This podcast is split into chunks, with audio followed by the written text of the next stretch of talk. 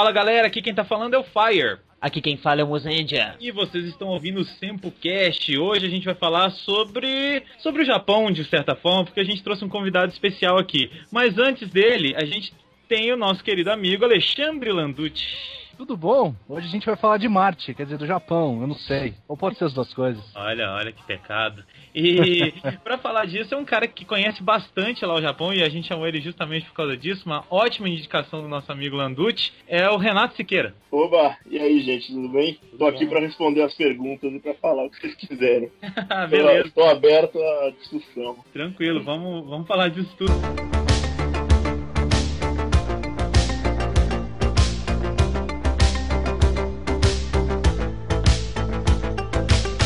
Bom, Renato, primeiro eu quero que você conte assim, sua experiência com o Japão. Por quê, cara? Que, que relação que você tem desde pequeno? Como é que foi aí? Depois você foi para lá, conta aí pra gente. Como é que foi esse começo? Então, cara, tipo, eu, eu na verdade, desde criança, assim, vai, entrei nessa era dos videogames aí, jogando um monte de coisa, e acabei encontrando um jogo japonês que eu gostava muito, que era um jogo do Dragon Ball, que e... eu acabei descobrindo depois que era, uma, era um desenho, entendeu? Ah, você conheceu o jogo primeiro que desenho? Primeiro que o desenho, porque eu era, eu era molecão, eu tinha, sei lá, uns 8, 9 anos e eu já alugava tudo, sabe? Aquele do Super Nintendo? Isso, do Super Nintendo. aquele jogo é magnífico. Vamos Hoje, contar quantas vezes ele fala magnífico no cast aí. Então, aí eu peguei, tipo, aluguei esse jogo, joguei no final de semana e tal. Quando eu fui devolver pro cara na locadora, um cara descendente japonês, Nikkei lá e tal, o cara falou, cara, tem um desenho desse jogo, não sei o quê depois desse dia eu comecei a, a pensar, pô, preciso achar esse, esse desenho, né? Mas no, era uma época no Brasil que não tinha. Era, meu, era tipo japonês só para japoneses, assim, sabe? Era uma coisa, vamos dizer assim, antes da comida japonesa ser uma coisa famosa. Famosa, né? Assim, os desenhos, as, as, coisas eram todas. Muito pouca coisa chegava oficialmente, sabe? Assim, até os live action Você não tinha como pegar, a não sei que você fosse numa locadora japonesa e uhum. lá sem legenda. Você não tá falando, mas também você assistia lá e pronto. É, via pelo, pelo, pelas imagens mesmo, né? Sem entender muita coisa. Exatamente, eu fui meio nessa pegada, assim. Eu, eu fui cortar. O, minha mãe foi cortar o cabelo com ela, né? E ela tava cortando no salão japonês, aquele salãozinho tipo sogro? Sogro, não sogro, não, sogro. que era no, na Avenida Paulista e era no, no, prédio do Top Center. Então lá tinha várias coisinhas japonesas e ela ia lá. E aí eu tava perambulando pelo, pelo prédio e achei uma locadora de fita japonesa. E aí eu entrei na locadora e eu não, não conseguia ler. Então, é, é, o nome do desenho era Dragon Ball Z. E a única coisa que era em, em escrita com letra normal era o Z. Então eu fui procurar. Eu não conseguia falar com as pessoas porque eu tinha vergonha, né? Era um monte de japonês andando na locadora. Sim. Eu tava imerso, um negócio que eu não sabia o que era. E eu fui até achar o raio de uma fita que tivesse um Z no final. E na locadora tinha umas, umas, uns videocassetes, umas TVs que as pessoas testavam as fitas. Porque não era uma fita original, né? Era uma coisa copiada dez vezes, o cara gravava mandava de navio, demorava um mês para chegar, era, era, meio nessa época. E aí, assim, eu, eu consegui pôr a fita no vídeo, a mulher depois discutir com a senhorinha da locadora lá, era o Dragon Ball mesmo. Eu falei, legal, vou alugar essa. Aí ela pegou e falou assim, como é que você vai alugar sem, sem ser japonês, sem entender o que eu tô falando? Aí depois uma baita confusão. Falei, chamei minha mãe, minha mãe saiu do salão, foi lá, discutiu com a mulher e falou: Ah, mas se ele, se ele tem interesse, deixa ele ver, não sei o que lá e tal. E aí consegui fazer a da carteirinha na locadora. Passei uns quatro anos da minha vida alugando fita na locadora. A mulher me olhava e falava, porra, vem esse moleque aqui, sabe? E sem entender nada na época ainda, né? Sem entender absolutamente nada. Eu fiquei quase, quase dois anos e meio, três anos, assim, tipo, boiando no negócio o que eu gostava de ver lá era pancadaria. Eu jogava Dragon Ball porque queria ver os caras se batendo, entendeu? E aí, nessa, nessa brincadeira, um belo dia eu tava chateado. Falei assim, ah, meu, não entendo essa porra aí, porra, né? Encheu o saco, sabe assim? Aí a minha mãe viu, ela falou assim, olha, se você tem interesse por essas coisas aí, vai atrás, entendeu? Cuidado, cuidado se arrepende até hoje, mas enfim. foi, foi até demais, né, cara? Eu, aí eu fiz? Eu fui até a Liberdade e aí encontrei o, a, a Aliança Cultural Brasil-Japão na época. Era um ah. E aí eu me matriculei, eu era tipo, vamos dizer assim, numa sala com 30 pessoas, eu era tipo, sei lá, o segundo brasileiro, sabe? Que era brasileiro mesmo, que não era descendente. Isso é lá na Liberdade. É, isso eu acho que era, cara, não sei se era sei lá, 91, 90, 91, 92, sei lá. Bem antes Eu acho boom, que era né? bem por aí. Era, nossa, era bem antes do boom. Mas e aí, cara, como é que foi esse lance da, da aula lá? Aí eu comecei a fazer cursinho, no, de japonês. E aí, assim, eu fiquei dois anos não aguentei também. Eu falei assim, ah, não quero aprender a escrever essa porra, não aguento mais. Vou me fuder, porque foi dois anos, tipo, você tem que aprender três idiomas diferentes, que é o, o hiragana, o katakana e o kanji. São três coisas diferentes, completamente diferentes. E ainda sofria, tipo, bullying, entendeu? Porque era aqueles molequinhos do tipo, ah, eu vou pro Japão e você não vai, sabe? Seu trouxa. Se você aprendendo essa merda, você É. vai ficar vendo desenho em casa, né? Cara, é, puta, desenho é coisa de retardado, vai ficar aí aprendendo por causa do desenho, você, você é idiota, Cara, sabe? E usa os três mesmo, ao mesmo tempo? Como é que é? Ao mesmo tempo, você tem o, o hiragana, ele serve pra escrever palavras em japonês, o katakana, ele serve pra escrever palavras estrangeiras, Nossa. e o, e o kanji é uma ideia. Ah, tá. Você Nossa, junta cara. duas coisas e elas formam uma palavra, mas sei lá, entendeu? Você junta coisas. Puta, eu preciso pensar num exemplo, mas sei lá, Os do, do Shinkenja, se eu não me engano, eram kanjis. tem coisas em kanji que é do tipo, cara, sei lá, junta chuva com não sei o que e vira depressão, sabe? Coisa exceção. Aí foi bem por aí, assim. Eu fiquei um tempo e falei, ah, quer saber, não vai dar, não aguento, tô sofrendo aqui nesse negócio, prefiro ser nerd pra, sozinho, sabe? Sabe, videogame, vou assistir meus desenhos, né?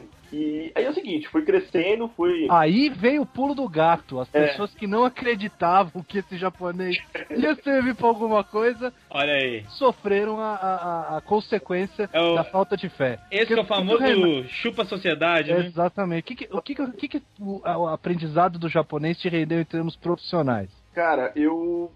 Primeiro que assim, vamos, vamos juntar tudo. Eu em 2000, acho que 99, eu entrei pra Conrad, pra Conrad Editora, que era a editora que publicava lá os mangás na época, aí. fazia aquela Pokémon Club, Nintendo World, sabe?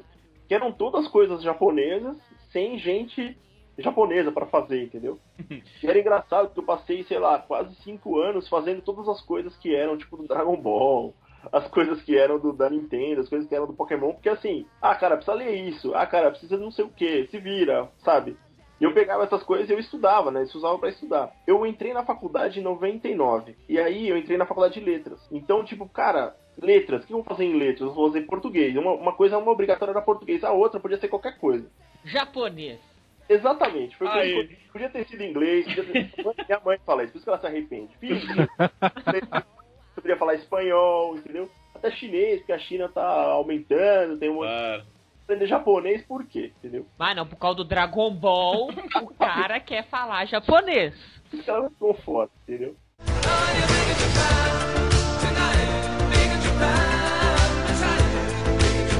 Eu assistia muito essas coisas, eu consumia muito, eh, muito live action, muito anime, lia mangá, sabe? E assim, não, não era um expert em japonês, eu, eu aprendia com essas coisas, entendeu? Fui absorvendo essas, esses conhecimentos, assim, culturais e tal. E na faculdade eu tinha uma, um- uma base que não era exatamente do idioma, mas era uma base cultural, entendeu? Ah, por que, que o japonês tem que bater na porta duas vezes e fazer a reverência antes de entrar, entendeu? Por que, que ele tem que falar tal coisa e não outra coisa? Tipo, essas coisas eu aprendi, entendeu? Que ajudavam na questão de tradução que você já tinha a base linguística. Você conseguia achar o contexto para aquelas informações que você tinha. Facilitava o trabalho, né? Verdade. Aí, assim, a gente. O, o, o Ricardo Cruz, que é esse cantor do Jump Project, não sei o que, ele passou um ano no Japão, ele foi fazer uma coisa do Rotary Club mandaram ele pra lá. E aí eu fiquei aqui em São Paulo e a gente era amigo, então a gente ficava trocando carta. Na época não tinha e-mail, era tipo escrevendo cartinha. Oi, tudo bem? Eu tenho uma carta dele aqui, que engraçada pra caramba. Ô, Renato, rapidão, cara, pera aí. Rotary Club, cara. Mano, tinha umas coisas de intercâmbio na época. Mas, cara, eu, eu sempre achei que isso era uma lenda mesmo, então funciona esse negócio. Funciona. Pô, cara. Luiz vai se inscrever Cara, amanhã. Eu tô, eu tô saindo daqui agora pra me inscrever. Um abraço, vocês continuam gravando aí. Eu tava achando que era tipo mó lenda urbana. Eu achei que era lenda urbana, eu vi aquela. Tipo, Telex Free, Isso. Pirâmide, Jequiti. É, cara.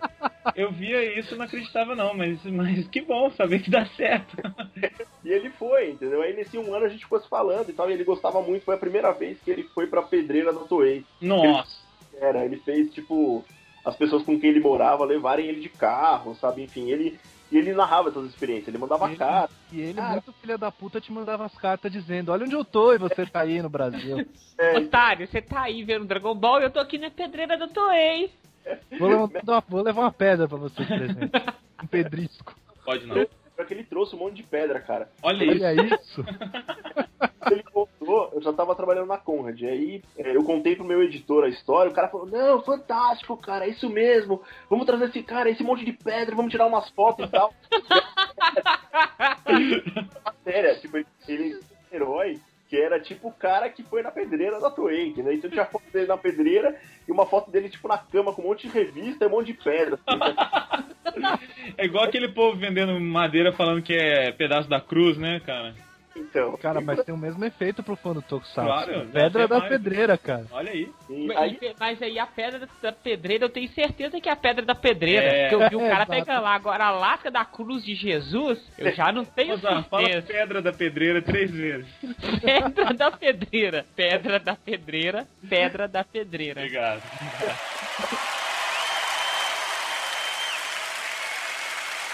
Mas e aí, cara? E aí ele ficou famosão com as pedras, e aí? E assim, eu, meu editor gostou dele e falou assim: ah, vou chamar esse moleque pra trabalhar aqui também. Aí, aí a da tinha ele também. Ele entrou, ele, tipo, tava estudando na época, e falou: ah, quer saber, vou virar, vou, vou entrar nessa redação. Entrou e começou a fazer as revistas, porque na época era uma coisa muito. Era, assim, o pessoal que trabalhava na redação da Conrad eram os caras de bermudão e chinela havaiana, assim, sabe? Era uma coisa meio. Guerrilha, cara. Esquema de guerrilha. Total, total. E o pessoal era, sei lá, largadão, entendeu? Então ele era, ah, tinha boas ideias, vamos trazer esse cara com um ano no Japão, deve ser um maluco, traz ele aí que ele também vai acrescentar. era essa a ideia. E nesse tempo, entre 2001 e 2002, ele começou a falar, ele, ele falava que ele tinha ido pro Japão, que ele tinha assistido um show do, do Hironobu Kageyama, que é o cantor das músicas Ah. do Dragon Ball, que eu adorava. Ele, não, cara, esse cara tinha que vir pro Brasil, e ele começou a arquitetar uma ideia em que ele conseguiria falar com o cara, entendeu? A gente não tinha essa ideia, a gente não tinha, gente não tinha noção das coisas. Então, Quantos anos vocês tinham mais ou menos? eu, eu acho que eu já tinha uns 20. 20, eu acho. 21. Já era mais velho, entendeu? É Entendi. dessa, é dessa mesma época que tem aquela famosa matéria dos animes. Qual matéria? Aque- aquela matéria que a primeira vez que eu, a primeira vez que eu conheci o Renato, eu não fui numa cabine, eu não me recordo do que. Eu, eu lembro de ter visto a cara do Renato e eu já conheço esse cara, eu já vi esse cara em algum lugar, mas não tava lembrando. Aí, eu, semanas depois, tirando umas coisas do meu quarto, arrumando, eu pegando minha coleção de revistas herói, porque eu ainda tenho algumas, eu me dou com a foto desse sujeito com uma matéria. 100 animes em uma semana. Quê? Aí eu, que porra é essa, cara? Aí eu comecei a ler e o Renato, quando ele trabalhava na Herói, ele fez essa experiência absolutamente maluca. De assistir 100 episódios diferentes de anime em uma semana, Tá sem repetir brincando. nenhuma. É sério essa história, não, não é brincadeira não, não é pra matéria não, que vocês inventaram isso. Não. Então, conta isso aí, Renato. Você vai, ter que dar um pause, cara, na história e contar isso aí. Como é que foi isso, cara? Na verdade, o meu, o meu editor chegou e falou assim: olha, é, tipo, o anime tá bombando, tá, tá, sendo, tá ficando famoso e tal, não sei o que. A gente. Tinha gente falando que assistir demais dava problema, tinha gente falando que assistir menos ele também era ruim, né, né, né? Ele falou assim, ó, quer saber? Fica assistindo e vê se você aguenta. Fica assistindo e vê se aguenta, olha o que, que é isso, Te cara. usou de, de, de testes, né, cara? Ratinho de Cobaia. laboratório, cobaia. O desafio é o seguinte, a gente vai te dar 100 fitas, era tudo VHS na época, né? Tipo, Nossa, trouxe nossa. VHS, cara. E você vai assistir uma por uma, tem que assistir um, o máximo que você puder, entendeu? Porque tinha hora que, cara, não tinha, nos primeiros dias eu conseguia virar, entendeu? Mas depois eu falei assim, ah, cara, na boa, vou morrer, tá ligado? é sacanagem. Só, só te interrompendo o seguinte, essa matéria tá numa revista, não vou me recordar que número é, mas se você procurar no sebo, você acha é triste ver o relato dele. Eu vou- eu- você vai ficando emocionado e sensibilizado pela situação. Porque você chega no final, você fala, meu Deus, esse cara é um herói. Eu passei essa semana assistindo isso e assim, trocava as fitas e falava, pô, e tinha série que era boa e tinha série que era horrível, e eu tinha que ver, tá ligado? É Cara, matérias é-. É, não, eram. E eles escolheram aleatoriamente, não tinha uma coisa do tipo, vamos pegar Dragon Ball, que o cara ficou 10 anos assistindo assiste tudo de novo, não era assim. tipo, pega e assiste, sei lá, coisas hentai, coisas de aventura, coisa... vai vendo tudo aí, se vira, cara.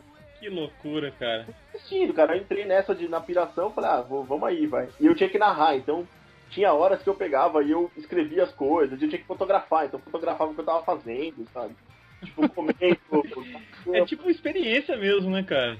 é, não é, mas assim, foi legal. Porque, cara, eu nunca mais vou fazer isso na vida. Eu espero que não. Eu não pretendo mais. entendeu? Pô, você começa a ter umas sensações, entendeu? Tipo, você fala, puta, cara, eu tô cansado pra caralho disso aqui. Queria estar, tipo, no sábado de manhã, um puta sol, e você tá lá vendo desenho, sem dormir. Sua namorada querendo dar uma com você, e você tá lá vendo desenho. Não, amor, peraí. Porra, é. Mó virgão. É É, as, fi- as fitas protegeram a sua virgindade, né, cara? Tem uma foto da minha namorada na época comigo, sentado assim com uma cara de merda. Tem foto disso, é verdade. Tem, tem mesmo, tem na matéria. Eu fiz aquilo lá e falei, cara, todo mundo que lê isso aqui vai me achar um retardado. Sabe qual... Essa pergunta que eu nunca te fiz é indelicada. Você recebeu bem pra fazer isso, cara? Você recebeu algum adicional de periculosidade, Ah, de, sei lá, de hora extra? Você, deve, Toma- você recebeu bem por isso. Seja sincero. Você já saiu de lá, pode falar. Foi só uma semana em casa, na verdade. Sabe, tipo, ficar essa semana aí vendo. Puta merda. Só isso, cara. Não foi nem um a mais que você pelo recebeu. menos um plano de saúde, né, cara? Se fosse assim, todo mundo era jornalista, mano. Pode crer. desenho e vou ganhar um extra, da hora, vou ficar lá. Mas não é assim, né? A gente sabe.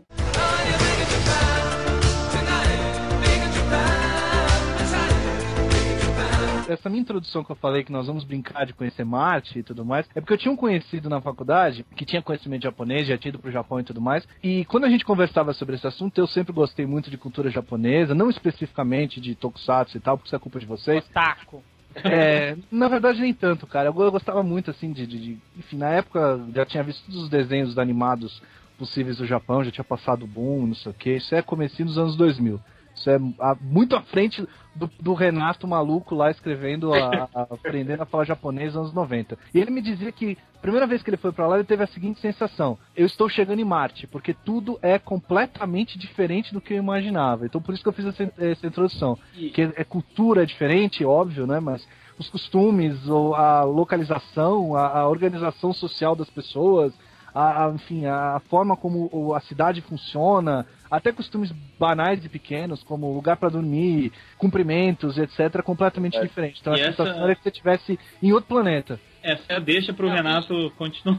Então, aí, assim, o, o Ricardo voltou, começou a trabalhar na Conrad, né, onde eu parei. Aí ele, ele começou a, a querer falar com o Kageyama. Ele tinha ido no show, que ele achou legal e queria falar com o cara. E aí, porra, mas como que você vai falar com o cara, bicho? Não sei, a gente tem que dar um jeito e tal. A gente tá trabalhando na, na- numa editora que tem um monte de revista sobre isso. A gente podia tentar falar com o cara, não sei o que lá. E aí, um, um dia, cara, eu só me lembro disso. Ele tirou uma foto da gente. Tipo, eu, ele e mais um outro cara da redação e mandou, tipo, um. escaneou, mandou um e-mail. Nessa época já tinha e-mail. Mandou um e-mail pro Kageyama falando assim: olha, pra, pra produção do, do- do show lá, Do falando: cara. olha, nós somos brasileiros, já consegui escrever em japonês, ele tinha ficado um ano lá. Olha, nós somos brasileiros, nós adoramos a sua música, nós gostaríamos muito que você viesse pro Brasil e tal. E, cara, deu uma semana o cara respondeu.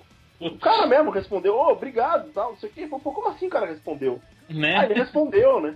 Aí, cara, aí começou toda uma ideia de, pô, a gente tem que trazer o cara, o cara tem que vir, ele tem que ver que o brasileiro também gosta do, do- das músicas, do desenho. Nessa época o Dragon Ball já tava começando a estourar na TV, então, pô, o cara tinha, era perfeito o cara vir. E aí foi nessa época que ele conheceu o, o, o- organizador lá do Anime Friends, que é o Takashi. E aí eles, eles. A ideia era assim, vamos criar uma coisa que a gente possa. no- na cabeça do Ricardo, o evento não era pra ser um evento, o evento era pra trazer o Kageyama, entendeu? Pô, se o evento ia vender. Era apenas bem. desculpa. É, entendeu? Não importava. Queria, ele queria organizar um show do Kageyama, na verdade, é isso? Exatamente, exatamente. E assim, a gente teve outros eventos de anime que eram, na época, em São Paulo, ha- haviam alguns eventos, eles eram pequenos e tal, é uma galerinha meio. Você sabia tudo, que- conhecia todo mundo, sabe? Entendi. E ele falou, não, a gente pode tentar fazer um show e a gente vai trazer mais gente, mas aí a gente vai ver como tem bastante pessoas que gostam disso, nananã.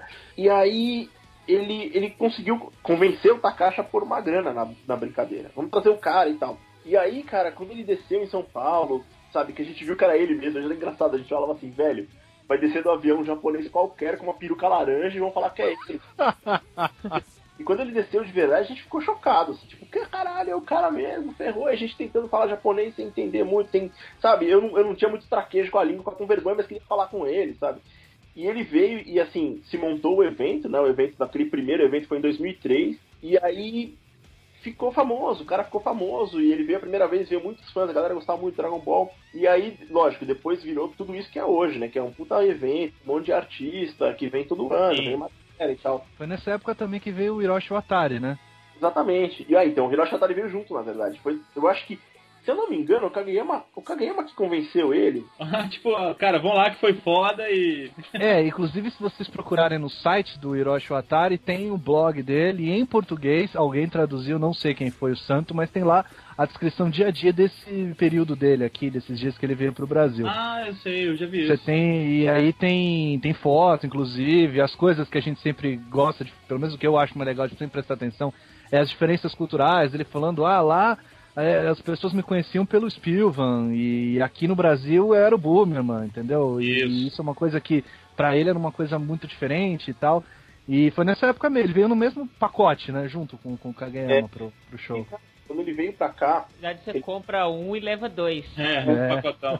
Tipo, bom, bom trabalho.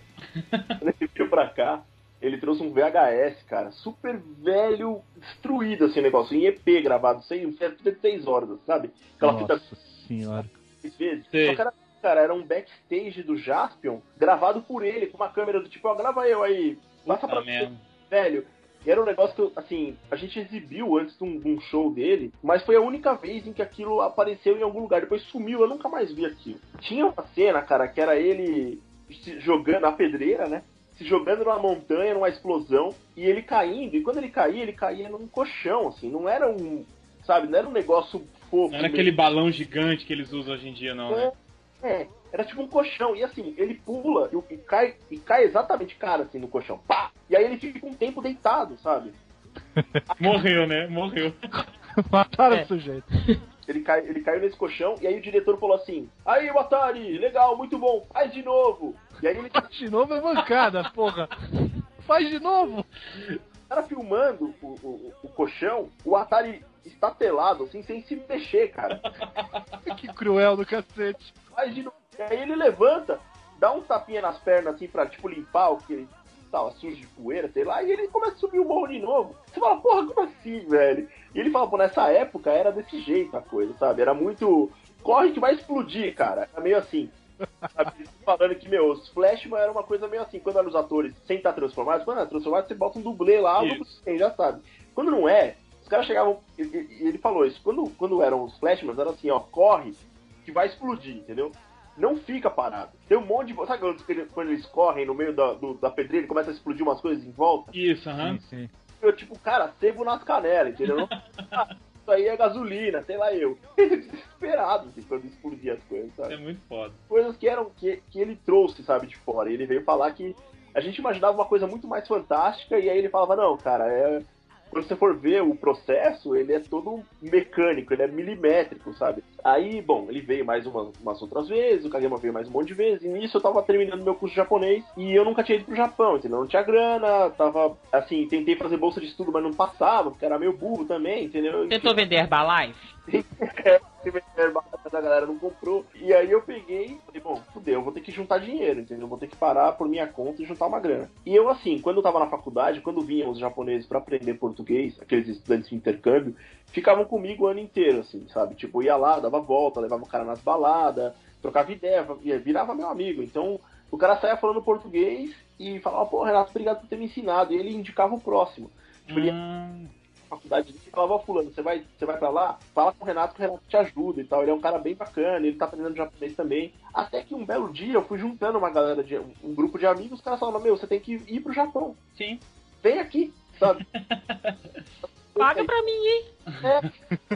assim, cara, mas eu não, meu, não, eu não sei como fazer, não tenho como pagar hotel, eu não tenho onde morar. O cara falou, meu, faz o seguinte, dá um jeito de pegar o avião e a gente se vira aqui. Japonês, Nessa época, Renato, pro pessoal que tá ouvindo e sempre teve vontade pro Japão, tem alguma. O que, que precisa ter pra ir pro Japão? Isso. Fora, Amigo, óbvio, dinheiro. Amigo. Fora amigo e dinheiro pra passagem. Obviamente vai precisar de passaporte, mas seja um visto especial, alguma coisa assim, ou não tem essa necessidade? Hoje, tô falando hoje, você sabe. Então, na verdade, você precisa ter uma graninha pra ficar hospedado lá, precisa ter que dar passagem. É, o Japão, ele é, ele é, ele é diferente. Por exemplo, se for pra China, você vai pagar caro na passagem. Você vai pagar praticamente o mesmo valor que você ir pro Japão. Tá. Só que chega pra China, velho, o dinheiro chinês é tipo 1 pra 10 reais, sabe assim? O negócio tão, tão desvalorizado assim que você fala, pô, você vai poder comprar um monte de coisa com pouca grana. E você vai pro Japão, a moeda é o contrário, entendeu? Você vai tomar um refrigerante lá de 600ml e o bagulho custa 6 reais, entendeu? Uh, preço de balada, hein? Nossa, preço de balada. E, e precisa de visto, uma coisa, alguma coisa do tipo, ou não necessariamente? precisa de visto. lá. E eles são chatos com visto. Eles querem que você prove que você tem renda, eles querem que você prove que você vai voltar, entendeu? Que você não vai pra lá perder e casar com a japonesa e vai ficar lá, eles querem que você volte, entendeu? Tipo, eles têm toda essa. Eles fazem uma visa no- nos seus antecedentes pra saber se você vai pra lá porque você quer visitar, entendeu? Na época que- em que eu fui, o iene ele tava um pouco mais barato na primeira vez e o visto, o cônsul, só tava acostumado a dar visto pra quem era tipo Nikkei mesmo, que ia pra lá trabalhar, entendeu? Que isso? Aqui não tem nada a ver que gosta de Dragon Ball, mano. Como é que eu vou dar visto pra ele? Ué, turismo, cara. Turismo. Turismo cultural. Turismo. O cara vai lá pegar o autógrafo do Goku.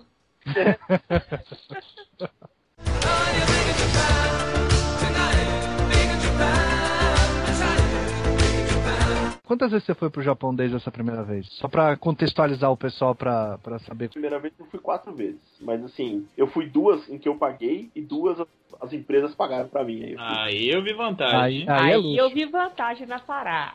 Ô, Renato, a primeira vez que você foi lá, você se sentiu tentado em Lá arrumar, vai. Hum. é, a, se, a se juntar com a japonesa, assim, vou ficar aqui mesmo. Então, na verdade, a primeira vez que eu fui, enfim, eu, eu consegui o visto, né? De um jeito milagroso, assim, porque eu juntei na época acho que uns 8 mil reais, vai, 9 mil reais, uma coisa meio assim. E eu, eu fui no consulado, levei essa grana que eu tinha, levei os, os comprovantes. Só que assim, uma amiga minha, uma dessas amigas que era tradutora, que veio pra aprender português, ela trabalhou numa prefeitura. Então ela pegou e escreveu uma carta, como se estivesse escrevendo uma carta pro prefeito, sabe assim? Então toda educadinha, falando, olha, esse cara aqui é legal, esse cara é ponta firme, ele me ensinou português, deixa ele ir pro Japão, sabe? Mesmo com a grana que gente tiver, porque quando ele chegar aqui a gente vai se virar. Uma coisa meio assim. Uma carta de súplica, praticamente. Praticamente ajoelhada na frente do sujeito, falando ajuda o amigo tio, por favor. Eu entreguei essa carta pra, pra, pra mulher do guichê, assim, ela pegou, levou a carta pra dentro, demorou uma meia hora. Aí ela voltou e falou assim, ó, o senhor entra naquela portinha ali que o cônsul quer falar com o senhor. Ih, Puta merda, olha isso! ó, Eu, quando eu entrei, eu, eu sabia o japonês bem vagabundo, entendeu? E aí o olhou pra minha cara e falou assim, essa carta não é sua, né? Não foi você que escreveu. Eu falei, não, é uma amiga minha. o julgamento pela cara desse jeito. e era, tipo, o cara atrás de um vidro à prova de balas, grossão, assim, porra! japonês. E aí eu, ah, não, então eu, eu tenho vontade de ir e tal. Ele falou, ah, tá bom, me dá uns 15 dias que eu vou decidir. Foi uma coisa. E... Aí eu vou E é assim até hoje? Então, eles são exigentes, é que hoje, hoje já não, não tem tanto, tanta gente indo trabalhar. Então- Ah, tá. Estão mais com turistas, já estão acostumados a pegar o turista e falar, ah, esse cara tá indo pra lá pra ver alguma coisa e tal. Mas É só você olhar a cara do sujeito. Você olha a cara do sujeito, ele tá com uma camiseta bizarra, tem um cabelo esquisito, tem uma barbinha, é meio gordo, pronto, ele tá indo fazer turismo. enfim, passou esse tempo e o cara me deu o visto. Eu fiquei feliz pra caramba quando ele me deu. Só que assim, eu ia com esses 8 mil reais, eu já pensando assim, fudeu, eu vou chegar lá e esse dinheiro não vai dar pra nada, vai dar pro táxi, tá ligado? Vai dar... vou, vou e volto, aí- tchau. E, e aí é que entra a questão dos seus amigos, né, que você tava falando. Você já tinha uma galera lá que falou, não, você vai ficar em casa. Exatamente. Eu cheguei no Japão e o cara falou assim, ó, chega no Japão, pega um ônibus e vai pra não sei aonde. E os caras não foram nem me esperar no aeroporto, cara. Olha que bando de filha Olha- da puta! É, Rapaz! Vira. Você não tá estudando japonês? Se vira, rapaz. Pega o ônibus e vai. Aí eu peguei e encontrei com esse amigo meu que falou que ia me ajudar, é com a namorada dele. E aí eu descobri que eu não ia ficar na casa dele, entendeu? Puta que Puta que pariu. pariu. Que amigo, hein? Que Parece amigo! parecendo Fica filme de terror, cara. Exatamente, cara. Eu- mas eu, eu já fui, assim, do tipo, cara, foda-se, eu vou ter que ir, vou ter que me virar. Isso. E vai ter que me ajudar, não sei, vou dar um jeito. Vou virar Tava com filme. espírito, né? Mas fa- fala a verdade, esse tipo de experiência forma caráter na pessoa. E, Você acaba cara- se virando, é obrigado a se virar na situação de risco. É o seu que está na reta, literalmente. Isso. Você fica mais cauteloso, você fica com mais. Você fica mais preocupado com as coisas, entendeu? Porque na verdade no Japão, quando você é estudante, você mora num apartamentinho, cara, que se você deitar e esticar as pernas, você bate na parede, assim, sabe? Ela é minúsculo. Você ficou num desses, então. Então, então, aí eu cheguei, e aí esse amigo meu tinha namorada. Eu falei, porra, vou fazer o quê? Vou ficar no, dormindo eu e ele, a namorada dele? É um cômodo só, tá ligado? E aí ele Vai falou, saber o que passou na cabeça do seu amigo, né? Eu não conheço o rapaz, mas vai que, né? Olha o julgamento. É. aí ele falou assim, ó, você vai ficar na casa de um, de um outro cara, que eu não conhecia na época, chamava Massal. Você vai ficar na casa do Massal, sua mala, pega o trem e vai pra não sei aonde. Como pega o trem? Não sei, se vira. Compra ali o bilhete, compra e vai. Nossa, que bacana. Sério? E você fazer isso com ele aqui? Não, não, então, não. Mas é que, cara, pra ele era tipo um jeito de. Ó, você tem que se virar. E no Japão é assim. É tipo o Sr. Miyagi ensinando o Daniel San a lutar karatê. Olha aí, bela referência, hein? Foi bem agora, hein? Parabéns. Obrigado, obrigado. É muito diferente as coisas, entendeu? O jeito de tratar é outro, sabe? O, o jeito de pedir as coisas é outro. Então, eu cheguei lá. Aliás, na verdade eu fiquei uns dois dias dentro da faculdade dele, escondido no quarto dos estrangeiros. Tipo, fica morando aí com o cara. Eu não conheci o cara também. Eu falei, ô, beleza, e aí? A minha sorte era que o cara tava comendo a russa do sexto andar. Olha aí, sempre tem uma russa. Casos de família, cara. Então ele ficava mais, mais na russa do que no, no dele. Exatamente. Ele pegava e falava, ó, cara, dorme na minha cama aí e fica. Sabe? Que eu vou me virar lá. Eu dormir na cama da russa. Que isso, hein? E, cara, e foi legal, porque dois dias como se eu tivesse como se eu fosse um estudante. Aí, no terceiro dia, tinha uma, um negócio de atenção na parede, assim, um aviso, né? Aí, olhando assim, o aviso era o seguinte, tipo, tem um cara dentro do, dentro do negócio de, de, de hospedagem lá. Como chamaria aquilo? Eu não lembro direito como é que é em português, mas tem um cara dentro do hostel aí e eles ficaram o dinheiro das pessoas. Era uma coisa É o brasileiro, a culpa sempre cai no brasileiro. eu tava dois dias, eu falei, pronto, cara, já vou. Aí eu não atendi a porta, cara, era muito engraçado. Ele tava lá comendo a russa, as pessoas batiam pra chamar ele, eu ficava num canto, assim, do tipo, não vou. Que, que loucura da porra. Eu fiquei tempo, aí esse meu amigo pegou e falou, ó, você vai ficar na casa do Massal, se vira, vai encontrar o Massal. Aí peguei o trem, fui lá pra casa do Massal. Aliás, encontrei o Massal na estação de trem, e cara, no japonês não falava nada de português. E quando falava, falavam umas coisas do tipo, pinto, buceta. Normal, normal. É, o- é- é o português da Madonna, né? Assim, me perguntava coisas, absurdas, assim. Cara, virou um dos meus melhores amigos, no final das contas, cara. Porque aí eu fui lá nesse. Ele, ele tinha namorada na época, mas a namorada não ia, né? Porque, tipo, não ficava lá na casa dele, ele ia pra casa dela, enfim. E aí era um cômodozinho minúsculo também, cara. Tipo, pra você ter uma ideia. A gente entrava pela porta de entrada da casa e já tinha a cozinha. O corredor já tinha uma cozinha. Já era a cozinha em si. A parede era a cozinha. O outro lado da parede era o banheiro e, tipo, o ofurô, né? A banheira pra tomar banho. Nossa. Então era uma porta, tinha uma banheira e na outra porta tinha a privada, cara. Pô, Era uma Nossa. cagando num armário, sabe? Assim, de sardinha. Peraí, armário, peraí, peraí, deixa eu ver se eu entendi. Peraí, a privada ficava dentro de um armário? é como se fosse um armário. Você abria a porta pra fora, a porta abria pra fora, a porta abre pra dentro, ela tem muito espaço dentro da casa, então ela abre sempre pra fora. Puta que pariu. Que que é isso? É bem apertado, né? Basicamente, sei lá, vou lá dar uma cagada, fechava a porta do armário. Não, cara, se você cagasse, o prédio inteiro sabia, né? Porra. Pelo que você tá contando, a primeira coisa que você toma um choque é essa relação que as pessoas têm umas com as outras, que é Sim. meio na base do se vira. Se o cara tiver uma grana pra ficar num hotel, pra ficar num. Aí tudo bem, entendeu? É. Aí os caras vão lamber sua bunda se deixar, né? Se tiver dinheiro, é nem hotel em qualquer lugar do mundo. Aí é hotel, é outro esquema, né? Não é o mundo real, né? Eu tinha esses amigos que queriam que eu me sentisse como se eu estivesse no Japão. É, entendeu? Ó, se vira, o Japão é assim, entendeu? Nós chegou na casa lá do, do, do Massal e começou a se habituar. Qual foi o grande choque que você teve? A primeira coisa, fora essa coisa que as pessoas queriam que você se virasse no Japão. Ó, Você está no Japão, vai ser um japonês, mesmo não tendo olhos puxados. Vai Choque agir de outra gente. Choque de cultura. Jogou o cara na água gelada e falou, acorda menino. Depois que você chegou lá, teve o choque. O que, que foi a primeira coisa que você falou, cara, isso aqui é muito diferente do Brasil. Isso aqui é completamente maluco pra mim. apartamento absolutamente pequeno, eu descobri que, bom, primeiro que assim, né, tudo muito limpo, tudo muito organizado, as coisas, tinha umas coisas, por exemplo, todas aquelas coisas que você assiste nos animes, que você vê nos tokusatsu, sabe? O comportamento das pessoas, o jeito diferente de se tratar, eu vivi aquilo diariamente, entendeu? Entendi. Umas coisas engraçadas, por exemplo, tem uma coisa, eu assistia muito o desenho do Hayao Miyazaki. Hayao Miyazaki era aquele Totoro, né? É. Sim. essa ideia de, de pegar e distorcer as coisas, o, o, que é distorce, sabe? Ele pega uma coisa que transforma um armário num bicho, e o bicho, é, sabe, tem toda, toda, toda a aparência humana, aí fala. Uhum. Eu falava, cara, como ele, como ele tem essa ideia genial de distorcer coisas em, em que as coisas parecem humanas, assim, sabe? E, e- aí, assim, eu tava no Japão, comecei a andar de trem, comecei a pegar a manha de andar, e assim, você chega no Japão, você não tem ninguém pra te atender na bilheteria. Você vai lá na máquina, você bota o dinheiro na máquina, a máquina cospe um cartão, você entra com esse cartão no, no trem, quando você sai do trem, você põe o cartão na máquina de novo, entendeu? Pra entrar e pra sair, você precisa apresentar o cartão. Ah, tá. Não é só entrada, né? É, não é só entrada. É assim que ele comprova a distância que você viajou. Olha isso. E aí ele faz a cobrança no cartão, é isso? Se você andar 10 km, ele vai te cobrar 10 km. Se você andar 20, ele vai te cobrar 20. Se você andar, É, andar 2. inteligente essa parada, inteligente. É, japonês, né, cara? O troco no Japão, ele é, ele é perfeito, assim, sabe? Eu tava lá 300 ienes e o valor era 236, entendeu? E 45 centavos. E quando a máquina cuspia, ela cuspia as notas e as moedas. Ah, muito bom. Ah, era um negócio que eu não entendi. Eu falava, cara, como é que o negócio sai de moeda e, e nota do mesmo lugar, entendeu? Deve ter uma pessoa aí dentro, sabe? Tem o Japinha dentro, contando, filha da puta. contratado. Olha o troco desse maldito, tem um monte de moeda. Chineses, cara. Tá tudo em um moeda de- mais barato. Um centavo de chinesa. Até que um belo dia eu vi a máquina furar. O cara foi lá e a máquina deu, deu um problema. Quando a máquina deu um problema, de repente da parede saiu uma lajota, assim. E, da, e desse buraco da lajota, da, da, da parede, do quadrado, saiu a cabeça de um cara. o Puta cara que pariu, tinha um sujeito atrás da parede. Que isso, Mentira, cara? cara. bilhete tá apontado errado, peraí que eu vou devolver. E aí Meu Deus. a cabeça entrou, saiu um braço com outro bilhete, entendeu?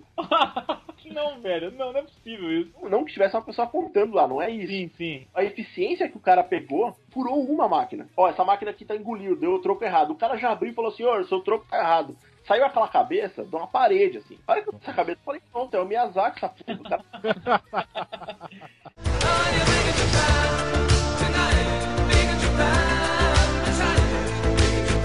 Outra curiosidade que eu tenho. Comida, cara. A gente sabe que no Brasil a gente vive uma mania de comida japonesa, mas com o meu pouquíssimo conhecimento É a respeito cultural, é, o Mozart não gosta. Também. Mas é, é a comida que se, se vende aqui, principalmente em restaurante, é a comida de festa, não é a comida do dia a dia. O nego não come sushi, sashimi todo dia no Japão. Como é que funciona pra comer lá, cara? Cara, e uma, uma das coisas que eu descobri também é que é o seguinte: se eu quiser comer coisas muito baratas, absolutamente vagabundas, eu posso. Entendeu? Eu achava que. Ah, Não vai morrer. É, não vou morrer. É, isso que- essa parte é boa também. Você comer no, no cara que vende chu- churrasquinho miau na esquina, o cara não é sujo, entendeu? O cara não vai pegar e falar, ah, meu, eu passei no chão, essa carne eu vou te dar. Não é assim. Os caras são limpos, porque eles querem que você fique indo. Tem, tem uma coisa no japonês que é, é do tipo, não faça coisas erradas pra não atrapalhar o próximo, entendeu? Então eu não. assim, tem, tem uma, uma mentalidade do brasileiro que é o seguinte: ah, eu pago um cari, mano, vou jogar o papel no chão, aí uma hora alguém vai varrer. É tipo essa, essa mentalidade. Não digo que todas as pessoas são assim, entendeu? Mas. Mas rola muito, né? E no Japão é o inverso, entendeu? Isso tem muito a ver com a questão da guerra, né, cara? Ter união pra ressurgir o país, pra reconstruir, sentido de coletividade, Ah, de somos todos unidos pra fazer a coisa melhor. É só você ver quando tem desastre, né? E essa coisa que você falou da comida exemplifica bem, né? Pô, o sujeito que vende o churrasquinho quer fidelizar o cliente, né? É, não, e assim, ele, ele cara, é, o comportamento, ele, o tempo inteiro. Uma coisa que o japonês não tem é jeitinho brasileiro. Não, Ô, meu sonho. Cara, Sonho de todo mundo que isso não tivesse aqui. o cara pega e, e joga um papel no chão no Japão, é como se ele estivesse fazendo uma revolução. Ah, joguei o papel! Cara, isso dá pra entender muita coisa dos monstros de, de, de Tokusatsu que a- as pessoas podem achar meio bobo, assim, algum monstro de poluição, mas lá é uma coisa muito agressiva, né, cara? Cara, é uma, uma, uma outra coisa que eu notei, falando desse negócio do, do, do próprio Miyazaki aí, é que as coisas fazem muito barulho. Pelo menos em Tóquio, cara, tudo falava. Você fala assim, ah, esse senhor entrou na escada rolante, tome cuidado, segure no, no, no negócio pra não cair, né, né, né. Porra, como assim? De onde saiu essa voz? E, era uma, e assim, é uma gravação. E a gravação ligada num sensor, se passar 40 pessoas, ela vai falar pras 40. Mas tá falando da comida, é essa coisa de, de comida que, que a gente tá acostumado com a É, coisa que, que é coisa de festa. Como é que funciona isso lá, O que cara? é o, o arroz e feijão deles, cara? Isso. Como é que é o dia a dia da comida? Você falou que come comida muito barata, mas você vai no restaurante, o que, que você acha lá? Eu acho Porque isso é uma pergunta de gordo. Eu sou gordo, o Luiz é gordo, então a gente precisa saber dessas coisas importantes. Curiosidade, né? Acho que eu comi sushi e sashimi uma vez, quando eu tava lá nesses três Olha meses. E, no geral, cara, eles comem arroz, arroz sem tempero, aquele arroz gohan, né, que eles falam. Então, Você come aquilo com legumes cozidos ou com carne, uma carne assada, uma carne cozida, entendeu? Mas assim, é sempre uma quantidade pequena, nunca é um... É por isso que japonês não é gordo, né? Tá explicado. E, assim, são sempre coisas pequenas, então as, as porções são bem pequenas. Você come aquele onigiri, né, que é aquele bolinho de arroz, que Uhum. você é uma bolinha de arroz do tamanho da sua mão, assim, coberta com uma alga, e dentro tem tipo atum, ou frango, ou carne de porco, sabe? Assim, é um, é um bolinho de arroz. Sei lá, seria a coxinha deles, assim, uma coisa Ah, japonesa, tá. sabe? E, e, cara, é não, assim, eu não passei fome, nem. eu- chegou no, no, no, no fim dessa, desse processo da viagem. Eu acordava de manhã, eu pegava um bolinho desse de arroz e uma lata de café, porque você compra aquelas máquinas, café com leite quente, assim, da máquina sai. Olha isso. Pé, meu café da manhã era um bolinho de arroz, velho, recheado com atum. Nossa, olha que bagunça no seu estômago. Café com atum. Cara, eu, eu tava tão acostumado com isso que eu não. Eu nem Não senti. sentia. E, e uma outra coisa é que eles bebem muito chá lá, muito chá. E o chá, todas as coisas no Japão, quando o cara fala assim, ó, você vai tomar suco de limão, é suco de limão mesmo, é água e limão, entendeu? Não tem essa- tipo, quando eles falam as coisas, eles estão falando 100%, eles dão muito valor pro sabor das coisas, entendeu? Entendi.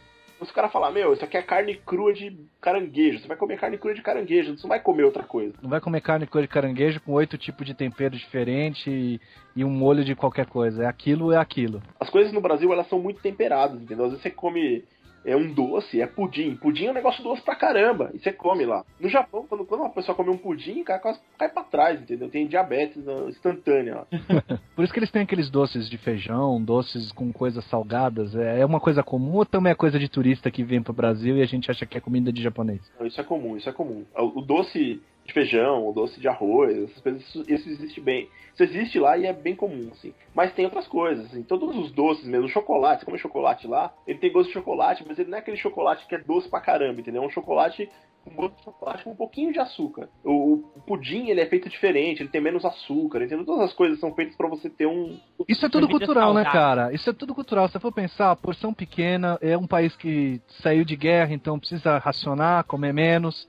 E essa coisa do doce, doce, Ah, é é doce, tudo causa reflete, né, diabetes. é lógico, você tem que ter uma população saudável para estudar Isso. mais, para trabalhar melhor. Então é tudo uma questão cultural, né? Isso é uma coisa que eu acho muito bacana no Japão, que é, é todos os elementos da cultura, eles são organizados de uma forma a fazer sentido no todo. Eu tô falando uma, uma bobagem ou é mais ou menos isso, Renato?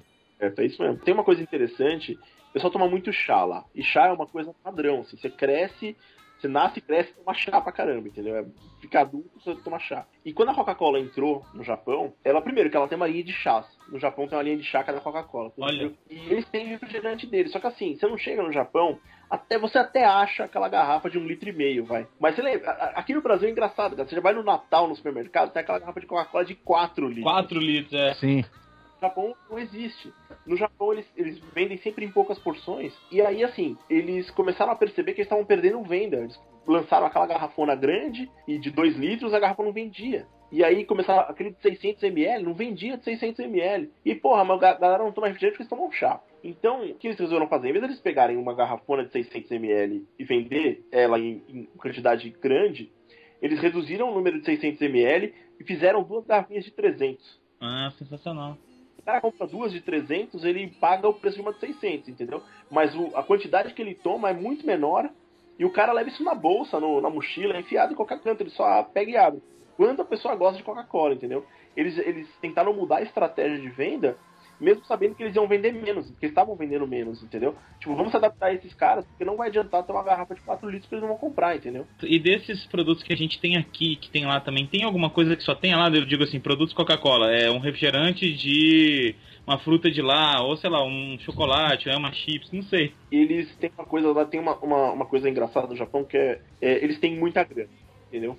Você É. chega, tem um monte de inventor no Brasil, um monte de cara inventando coisa o tempo inteiro, mas pra você fazer uma produção em massa de alguma coisa, você demanda dinheiro. Se você não tem dinheiro, não lança, entendeu? A gente fica comendo lá o, as mesmas marcas de- das mesmas coisas sempre. É difícil você Sim. Aí falar, ô, tem um negócio diferente. No Japão, sazonalmente, eles lançam coisas estranhas, assim. Eles começam, na verdade, assim, eu imagino que eles começavam, começaram lançando coisas normais, a gente já lançou tudo isso, vamos começar a lançar coisas diferentes. Então a Pepsi tá cara de pepino. Que Nossa, isso? velho, puta que merda. isso, cara? Pepino com gás, cara, é isso mesmo? Chegou a provar, Renato? Então, não, eu tomei uma outra, na verdade, que. Na verdade, quando eu tava lá não tinha essa mais, já tinha passado. Ah, Vamos vamos fazer o seguinte, então, vamos enumerar a coisa mais bizarra que você já bebeu lá e a coisa mais bizarra que você comeu lá. Então, cara, eu comi no Japão, eu comi sashimi de carne de cavalo. Puta que Caralho, pariu. cara. Parei com merda. isso. Não. Parei, parei com isso. Não, Nossa, mas e aí, cara? Então, não era. Isso que é o problema. Eu comi e achei bom também, né? Aí só depois o nego chegou em você e falou, sabe que você comeu? Cavalo. então, eu falo pra, orgulhoso pra todo mundo. E bebida, cara, eles misturam chá com álcool lá. Tem uma bebida que é chá com álcool que eles chamam de churrai. É uma coisa assim, é um. É uma É true. Cara, eu não sei explicar direito o que, que é, mas é um chá com uma dose de saquê dentro, uma coisa que é forte pra caramba. Assim, você bebe e você já fica meio grog, assim. Ó, que foda. É bacana.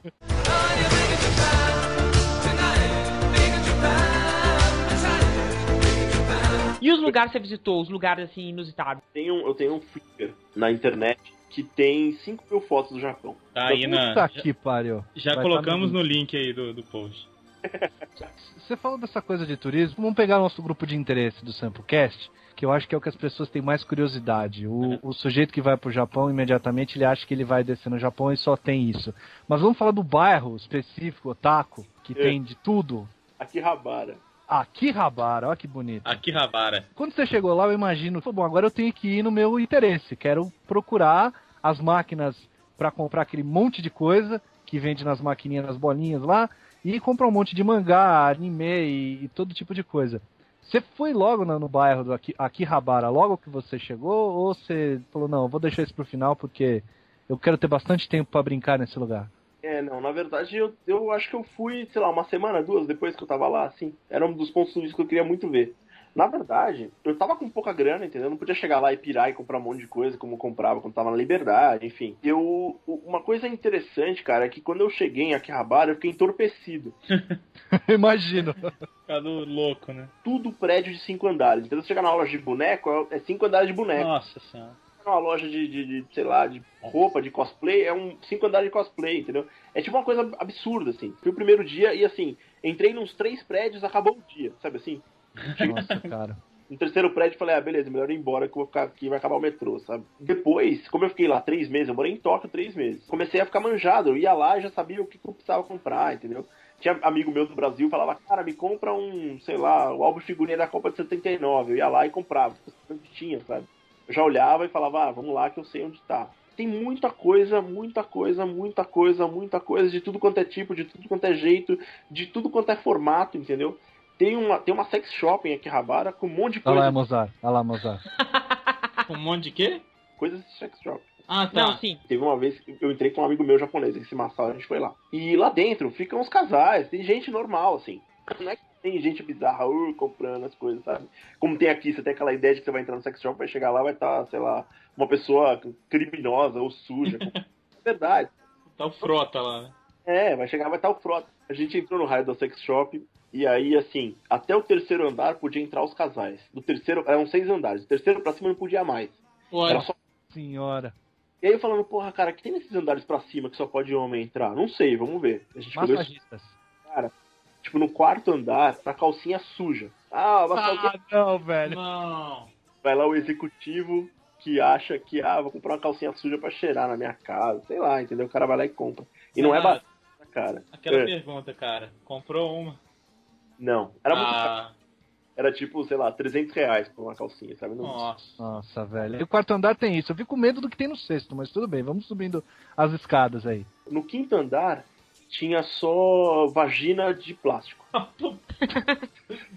Era uma vagina de plástico de verdade, velho. Assim, eu vou, vou, vou confessar que eu comprei. Eu e meu amigo, a gente foi a única Ah. vez que comprou no shop. Olha Ó, aí.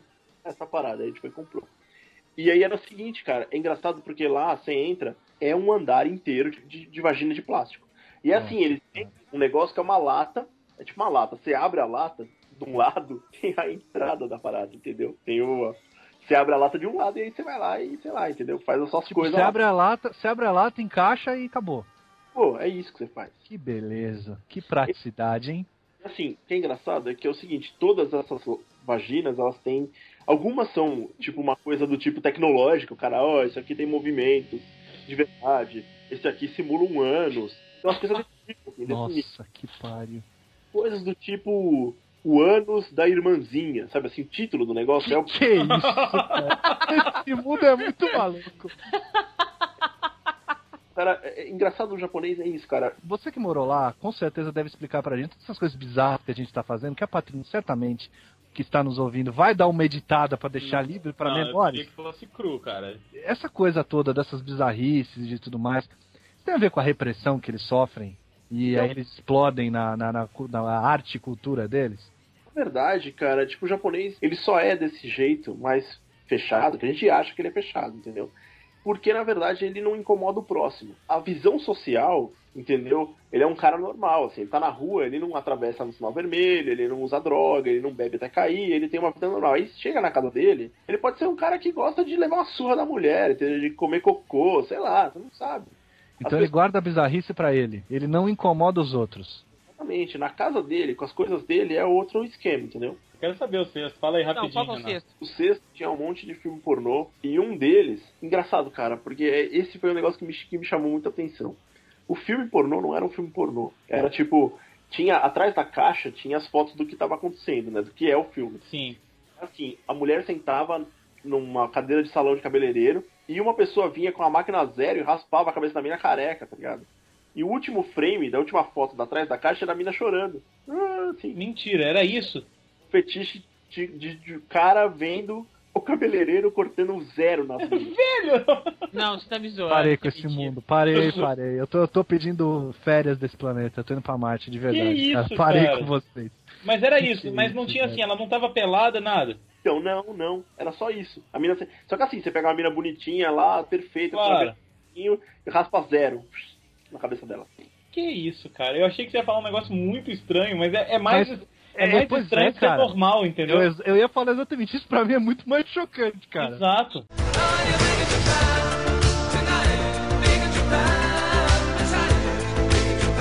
Bom, cara, é, na verdade, a gente só te chamou aqui. Não, tô brincando. Mas é porque realmente a gente tem muita curiosidade de saber como é que é. Cara, Toei, conta pra gente toda a sua experiência lá. Foi, na verdade, na primeira viagem em 2007, 2008. Na verdade, o Ricardo, o Ricardo já tava... Ia ser o primeiro show do Jan que o Ricardo ia participar. E ele tava super nervoso e tal, e ele foi pra lá e ele falou, cara, você é meu único amigo brasileiro, a única hora que eu consigo falar português aqui é quando eu te encontro, vamos se encontrar. E a gente começou a, a sair junto, a comer, a trocar ideia e tal. Teve um dia que ele, ele me ligou e falou, cara, o Atari tá afim de encontrar com a gente, vamos aí, vamos com ele, ele tá... Ele anda com esses produtores, é engraçado que assim, ele é velho, né? Já fez várias séries, mas ele conhece todo mundo da, da- do meio, sabe? Então ele vamos, vamos gravar e tal, vamos, vamos com ele que ele vai levar os caras e tal. E eu falei, pô, le- legal, vamos aí. E aí ele, ele decidiu ir na sede da Toei, que ficava em Oizumi, se eu não me engano. Era tipo, você pegava um lá de Tóquio, andava uma hora, e aí chegava nessa estação. É um pouquinho distante da cidade, não é uma parte muito. Não é o centrão, entendeu? É, é distante mesmo. A Toei Filme ficava na frente da Toei Animation, era muito engraçado. assim, a gente. Atravessando a rua era a Toei Animation. Nossa.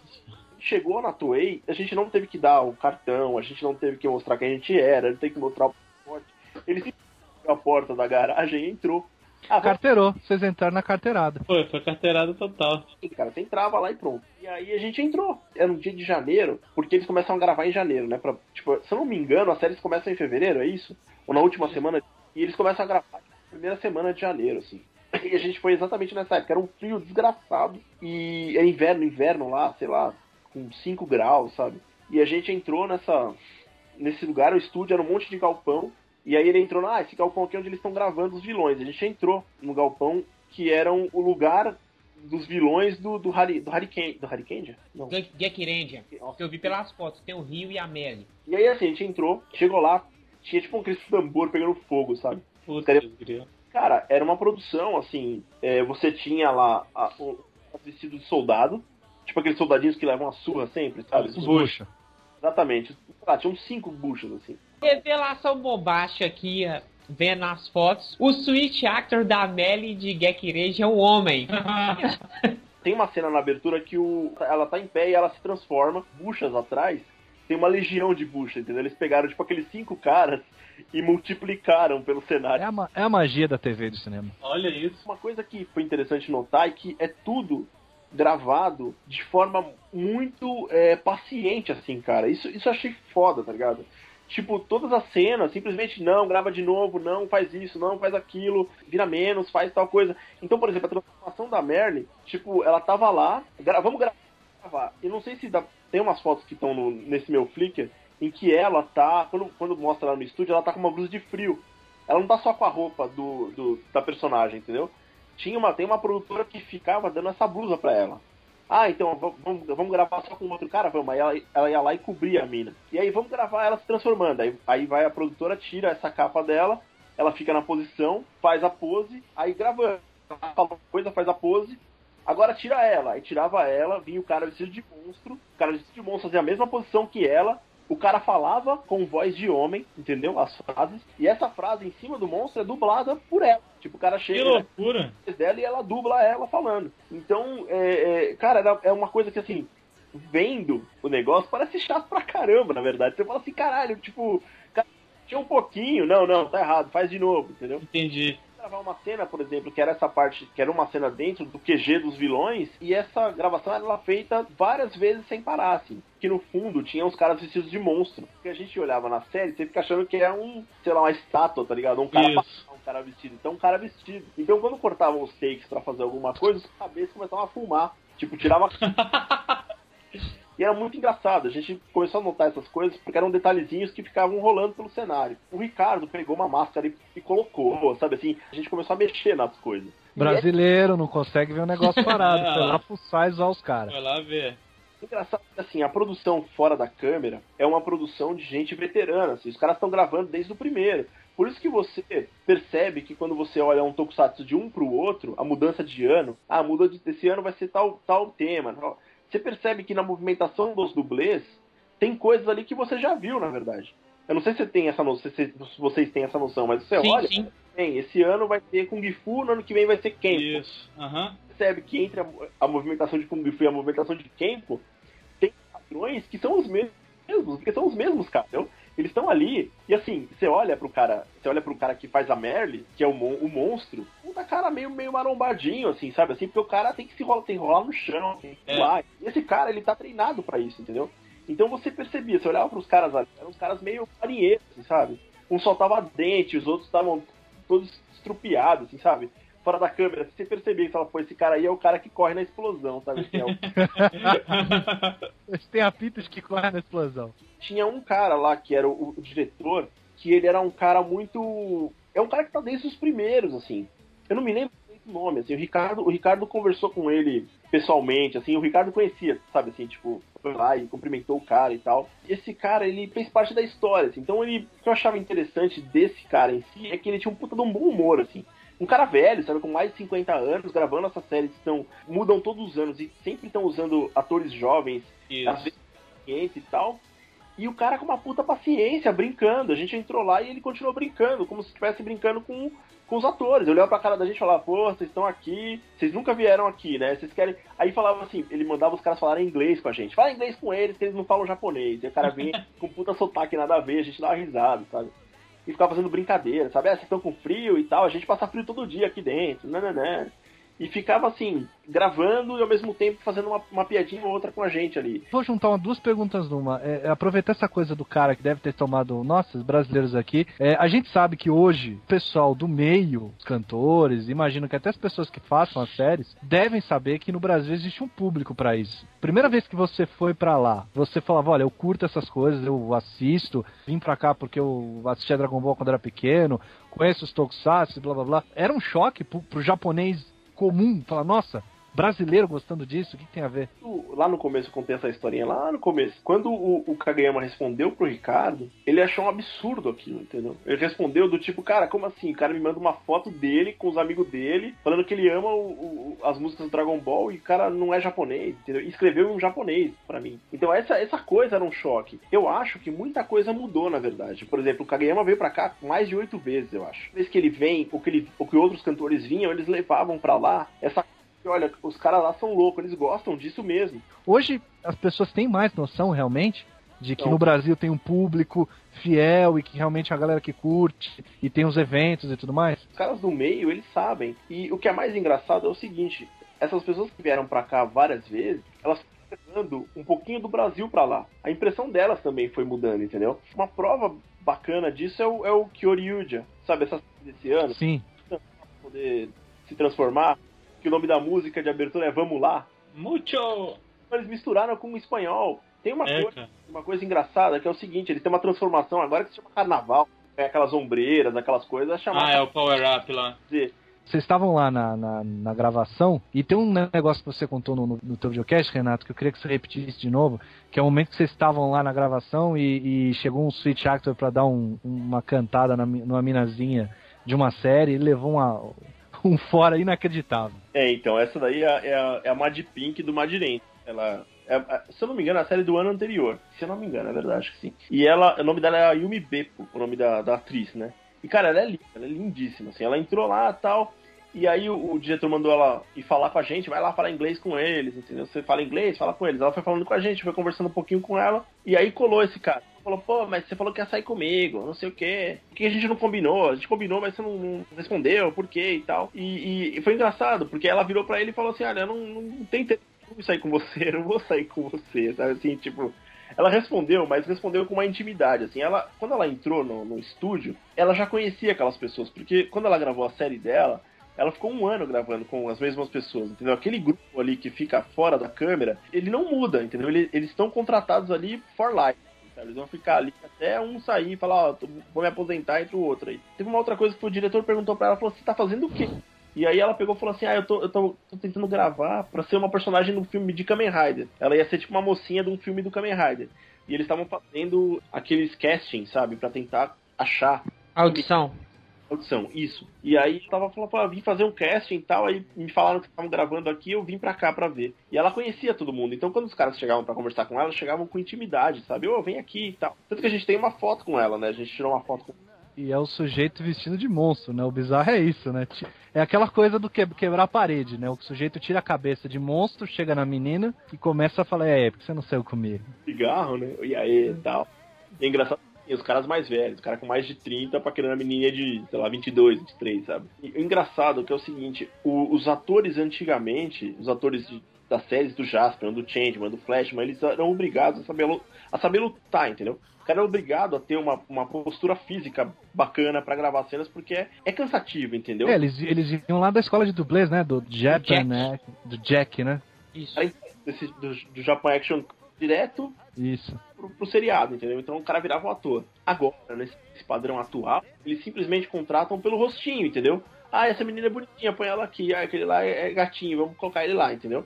Então os caras acabam virando esses personagens, mas eles recebem treinamento na hora, entendeu? Vão lá e fazem um bootcamp lá e aprendem a lutar na hora que eles precisam fazer as coisas. Mas eles não, não necessariamente são lutadores, entendeu? E isso é engraçado, porque nessa gravação você destoava mesmo, entendeu?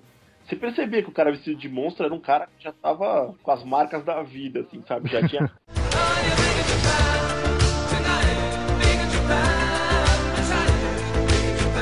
Além, obviamente, da gravação, você foi no museu da Toei. Tem Isso até, saber, tem até o vídeo mas aí tem muita foto, né? No link também do Flick tem uma pancada de foto e tem umas fotos bem bacanas que você fez questão de fazer uma, umas fotos bem de perto para mostrar os zíperes mesmo da, das fantasias, onde o cara fechava a roupa e não sei o que.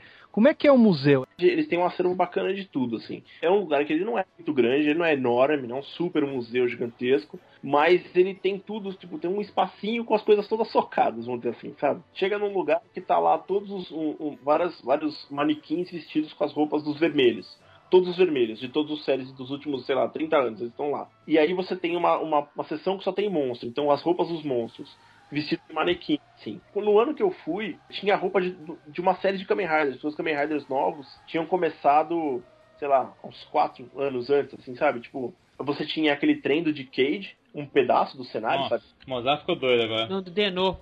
Do, é, do Denô. É o Deliner. Você tinha um pedaço do Denliner, o cara e o, o, a roupa do boneco ali e todos os outros em sequência. Ah, você tem umas, umas réplicas das, das cabeças dos robôs então, como é que os caras pilotavam? Você entra lá dentro, você vê o volante, o controle, quando, quando tem uma cabine realmente, é porque às vezes os caras estão só em cima de uma bola, assim, fazendo jet. É. Na verdade, se chama Toei Studio Park. Esse parque, ele tem a parte que é um museu, e o resto é uma miniatura de uma cidade japonesa do século passado, assim. Que bacana, cara. que loucura isso. Gravam uns filmes de época, samurai, nessa cidadezinha. O que é mais engraçado é que tem vários, é, nos últimos anos, tem vários seriados de Tokusatsu que foram gravados nessa cidadezinha. Se você for perceber, tipo, ah, tem um filme que lá, o Kamen Rider volta pro passado e encontra com o samurai. Isso. É lá. Cidadezinha, entendeu? E é a mesma cidadezinha, né? é, gente. Na época que eu fui ver essa gravação dos vilões, o Atari falou assim, ó, se vocês quiserem ver a gravação dos atores dos mocinhos, vocês vão ter que, tipo, colar no, no 5 da manhã, assim, sabe? Porque eles gravam quando o sol começa a nascer para já pegar, para gravar no máximo, o máximo que eles puderem, com o mínimo de pessoas possível no lugar, entendeu? Ah, tá. Pra não ter acúmulo de gente. É. Acordar super cedo, ir pra locação e ver os caras lá, entendeu? Uma dúvida minha, já que a gente falou dessa coisa de público e etc. É realmente um negócio que faz muito sucesso lá? Ou hoje em dia não é tão. não faz tanto sucesso quanto já fez o, antes? Você diz o Tokusatsu. O Tokusatsu, em geral. Cara, é assim, é, no Japão, pelo menos o, o, o, live action, ele é muito voltado pra criança, na verdade. Ele Sim. é no domingo às sete e meia da manhã. Quem que acorda domingo às sete e meia da manhã? Criança, entendeu? Você vai acordar? Uhum. Não que não tenha o adulto que gosta. Que se- Não, não, mas minha pergunta nem foi sobre essa, porque aqui os dois malucos têm total consciência de que as coisas que eles falam é pra criança, eles têm essa noção, eles não são malucos. Eu falo mesmo em relação às crianças mesmo, se é um negócio que a criançada realmente assiste, ou se hoje em dia não é, não tem essa força toda. Tem, tem sim. Vamos dizer, um programa matinal que é muito visto, assim. Tanto que não acabou até hoje, né? Uma coisa que eu acho engraçada, cara, que é um. Depois que teve aquele negócio do tsunami, do terremoto, de Fukushima e tal, eu lembro que eu tava lendo o Twitter das pessoas que estavam no Japão. Eu tinha muitos amigos e tal. Tem alguns cantores, algumas pessoas famosas que estavam lá, que eu seguia no Twitter, eu comecei a ler. Eu lembro que tem um ca- uma banda que o cara tem um filho. O cara tava falando assim, nossa, meu filho veio me perguntar por que que o... o- Aí não lembro o nome da série na época, cara. Mas É Gokaiger. por que que o Gokaiger não foi lá? Olha que foda isso. Cara, então tem muito impacto para as crianças, então. Se tem esse herói que defende o Japão, por que eles não foram lá resolver isso, sabe? E foi engraçado o cara escrever isso num tweet, sabe? Ele fala assim, ah, meu filho veio me perguntar hoje eu não sabia o que responder. Teve a questão dos otakus, cara. Você teve contato com o otaku daqueles hardcore que não sai de casa e etc por lá? É, o pesado, né? o pesado ou conhece casos extremos desse tipo de coisa? Porque isso é um negócio que choca a gente ainda, né? Uma- Então, cara, eu quando eu, eu, fui pra Akihabara pela primeira vez, pelas pelas 10 vezes que eu fui no começo, eu não eu não conseguia ver que aquilo lá tinha otaku, que, que aquela sex shop era um negócio bizarro no meio do Eu olhava e falava assim, ah, meu, isso aqui deve ser o Japão, o Japão é assim, as pessoas são desse jeito. E eu, eu tinha amigos que não iam comigo. Eu falava assim, ah, vou pra Akihabara, beleza, boa sorte. Tipo, desse jeito, assim, sabe? Eu falava, pô, por quê? Tal, não, não, isso é uma coisa que tem que ser japonês pra entender. E eu, Ué. as pessoas tinham, as pessoas têm preconceito, entendeu? E eu, e eu não sabia. Eu ia, me divertia pra caramba, comprava um monte de brinquedo, bonequinho, caramba, voltava pra casa com um saco cheio de brinquedo. O cara olhava pra minha cara e falava, o estrangeiro tá louco, né? É um negócio mal visto pelo pessoal em geral, então? Da segunda vez que eu fiquei morando com a minha namorada lá, a minha namorada não ia, velho. De jeito nenhum. Que Olha coisa, só, cara. cara. Não sabia disso. Pensei que era uma coisa tipo liberdade pra gente. É, não, então não é. E aí que tá. Ela falava pra mim, é, porque você não consegue ver. Ver, as pessoas são estranhas. Aí, assim, eu comecei aí, comecei a tentar ver pelo espectro que ela via. E aí, assim, eu comecei a ver, por exemplo, as pessoas andando sempre com a mesma roupa, ou com a mesma mochila. Que a ideia que eles têm lá é que é o seguinte, o cara, o otaku, ele trabalha. Só que a grana que ele ganha, ele gasta com uma coisa que é absurda, entendeu? Tipo, ah, ele compra um milhão de bonequinhos, ele tem uma boneca inflável, onde ele gosta de comer, porque ele não tem namorado, entendeu? Ele gosta de, de, de coisas absurdas, ele compra um, um travesseiro em forma de boneca pra ele dormir abraçado. Ele tem. Você vai na casa do cara, é um monte de brinquedo lá. É, o otaku lá é uma coisa mais ampla, né? Pra falar da, de uma mania que o cara tem de alguma coisa bizarra, ou, ou não só bizarra, qualquer mania que o cara tem de colecionar. E isso é, isso é pra quem assistiu aqui a gente consegue ver isso perfeitamente. Que o, que o personagem principal ele é um otaku. E a no primeiro episódio ele quer comprar o robô. Ele vê o salário dele, vê que ele vai contar salário Isso. dele. E ele pega o salário dele ele fica em dúvida se ele compra o robô dos Flashman ou se é a boneca do anime. Aí ele prefere comprar a boneca porque a boneca é edição de colecionador, não vai fazer mais. É- essa, essa, essa imagem da série é uma imagem que existe, então. Se existe. O conceito dos japoneses parte do princípio de que, pr- primeiro, que esse cara não quer, não quer crescer. Segundo, que esse cara não usa o dinheiro dele pra ajudar a sociedade, entendeu? Ele Olha só. É engraçado isso, é uma visão do tipo, ah, no Japão a taxa de natalidade tá caindo porque as pessoas não estão casando. E você é um cara que vai casar, porque você gasta dinheiro comprando boneca e brinquedo, sabe? Quando, quando o japonês fala que esse, ah, o fulano de tal é otaku, ele não tá considerando as pessoas que vão lá e compram um, um brinquedinho de vez em quando, não é isso. Ele tá considerando só a pessoa que, cara, Não Eu- está contribuindo para a sociedade. a palavra otaku é casa, né, em japonês. Sabe assim, a palavra otaku Ah, é? é um jeito polido de falar casa. Porque é um cara que ele não sai de casa. Cara que não. Na verdade, socialmente, o cara tá se, pouco se ferrando pras, pras coisas fora. Entendeu? Desde que eu tenha o que eu quero, se alguém. Se vai acontecer alguma coisa fora da minha casa, eu quero que se dane, entendeu? Essa postura, que é a postura que os japoneses não aprovam. É que não é, por exemplo, a gente tem o conceito de nerd pra gente, é diferente, entendeu? Ah, o nerd é um cara que é formado em engenharia, que é inteligente pra caramba. Ele é tão inteligente que ele chega a ser estranho em determinados momentos. É.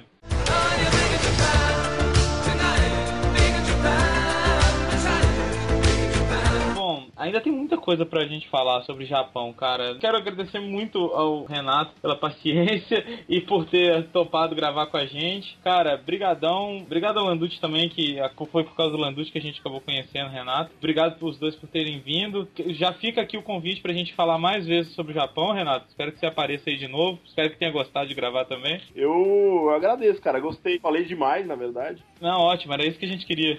queria aproveitar e falar, Renato. Eu sei que você tem um, um videocast, cara, e que, sei lá, um deixar aí o, o contato para quem quiser seguir as coisas que você faz, onde que a gente acha você, além do videocast, que mais? Tem um blog que eu atualizava ele muito mais antes, atualizo ele um pouco menos agora, que é um blog que é cultura japonesa, mas ele não é de cultura japonesa, e ele também não é de anime, mangá e tokusatsu exatamente, entendeu? Ele é uma na verdade, ele. O site sou eu, assim. É o que eu ah, acho tá. que me dá uma brisa e eu falo, não, tem que escrever sobre isso. O site chama Pempas. P-N P-A-S. Tem um significado isso? Então, na verdade, os cantores japoneses chamam de Pen. Viram uma Ricardo me chamava de Pen Pen, Pen Pen, Pen Pen, Pen Pen, Pempas, vem aqui. Saquei. Nesse blog eu geralmente concentro tudo que eu, que eu faço. Eu tenho Twitter, arroba Pempas também.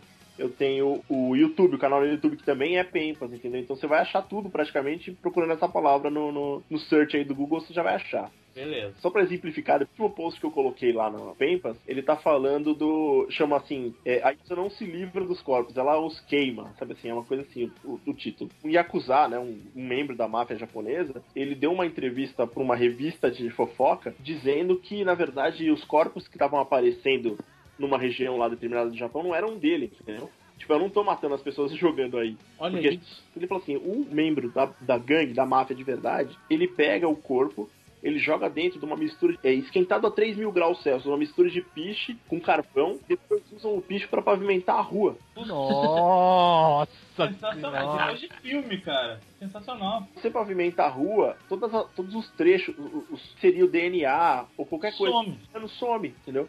Então ele falou assim: a gente faz isso. E para fazer essa mecânica, a gente primeiro desfaz o corpo e aí depois a gente entrega para uma empreiteira que pavimenta a rua.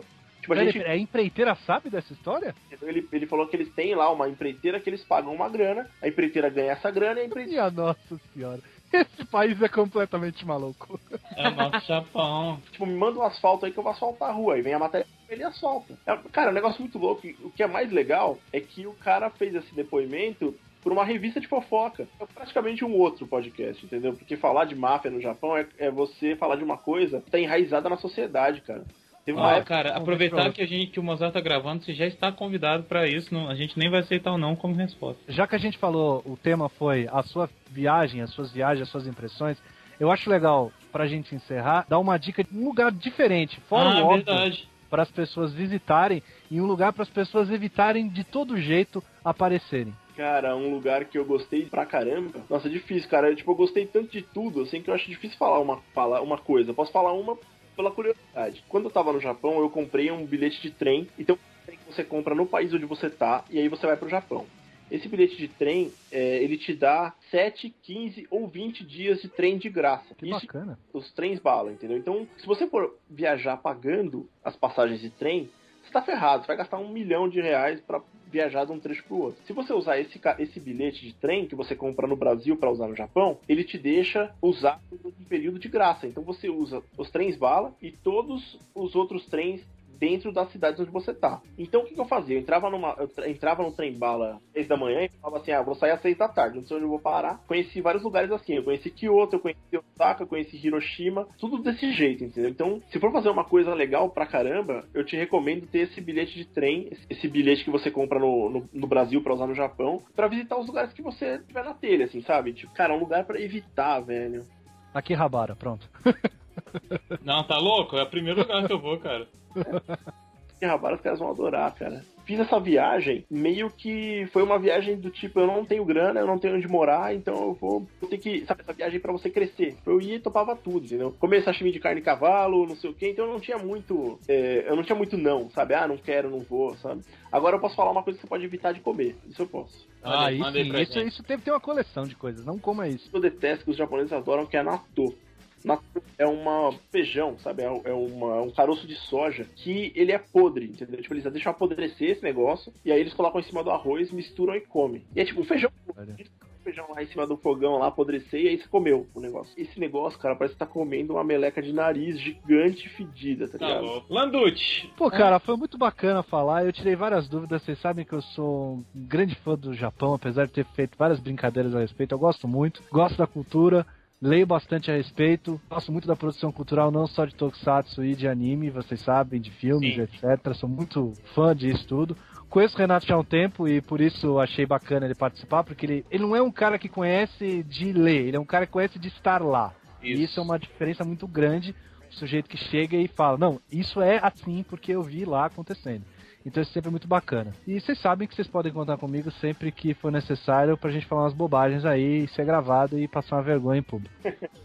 Muito bem. Patrão, encerra? Então, muito obrigado aí, Renato, mais uma vez. É, já fica estendido aí o convite para próximos casts. Ouvi boatos que o Renato vai largar o Pempas e passar a escrever pro Sempu, cara. Mas aí eu já não sei se. Mas mesmo no Pempas eu escrevo muito raramente, cara. Tipo, eu coloco um post por mês. vezes O, cara é muito ocupado, o cara é muito ocupado. O cara, se você não sabe o que o cara faz, se você souber o que o cara faz, você vai falar, porra, aí sim. Mas então, muito obrigado e até a próxima. Opa, valeu, obrigadão, gente. Até a próxima, pessoal. Fiquem com com nada, né? A gente acabou o que? Vai terminar assim.